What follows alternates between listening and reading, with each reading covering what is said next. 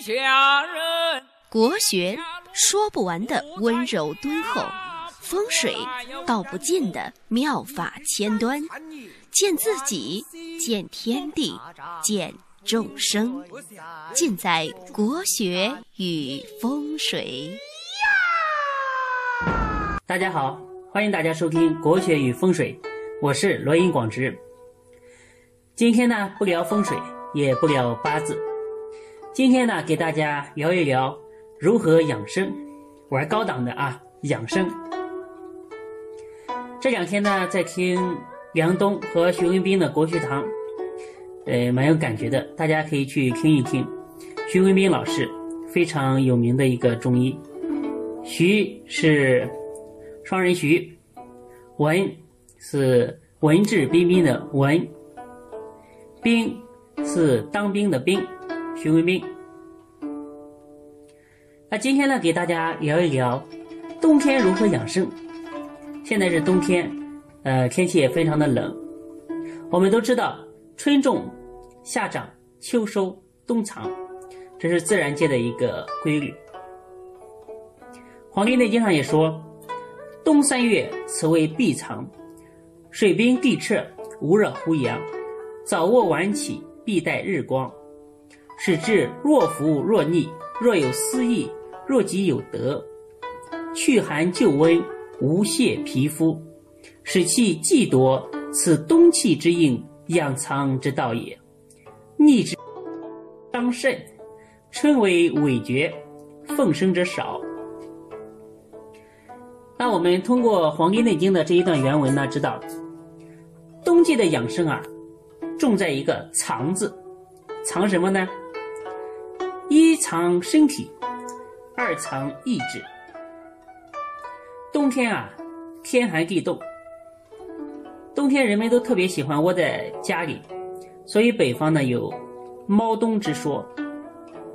猫就是小猫的猫，猫冬，猫起来。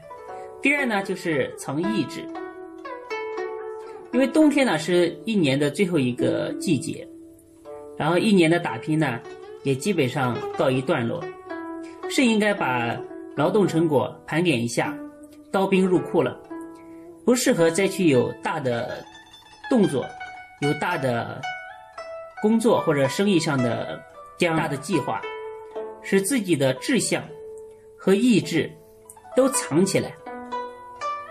所以讲，使志若浮若逆。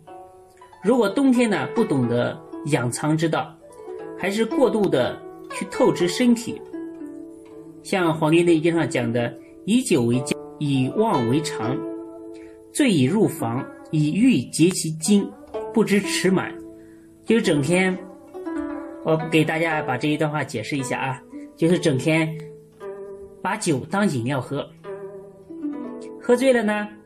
去桑拿找小妹，然后呢，拿整天拿着陌陌去问约吗？把你的精气神都穷尽了的话，那么该藏不藏，来年就等着尾绝吧。所谓的尾尾绝是什么意思呢？就是阳痿加晕厥。谁是最幸运的人？活动进行中，每周日将抽取一名听众，由罗云老师简批八字，提供人生建议。参与方式：发送生日、生时和赞美主播的一句话到微信公众账号发发发八九八九。万一是你呢？所以呢，中国人应该说非常的聪明。因为他们看问题的角度啊，始终是从宏观的角度来看待问题，就是他认为所有的自然界都是一个有机的整体，都是一环扣一环，所以你冬天养好了，春天，春天是什么呢？春天就是发陈，发就是发财的发，陈就是陈芝麻烂谷子的陈，发陈。所谓的陈是什么意思呢？陈就是旧的。我在农村的时候，大家都知道，说吃新米还是吃陈米呀？陈米就是旧米，去年的米。所谓陈粮食也。如果你冬天的肾精啊不足，那么春天啊，就是该去战斗，该去点火的时候啊，没有粮食，所以到时候你不味觉谁味觉呀？那么冬天的养生该吃点什么呢？冬天进补啊，呃，要以五谷为养，五畜为益。什么意思呢？五谷就是稻、粟、稷、麦、豆。粟呢就是小黄米，稷现在基本上都不吃了。五谷就是现在所说的粗粮吧。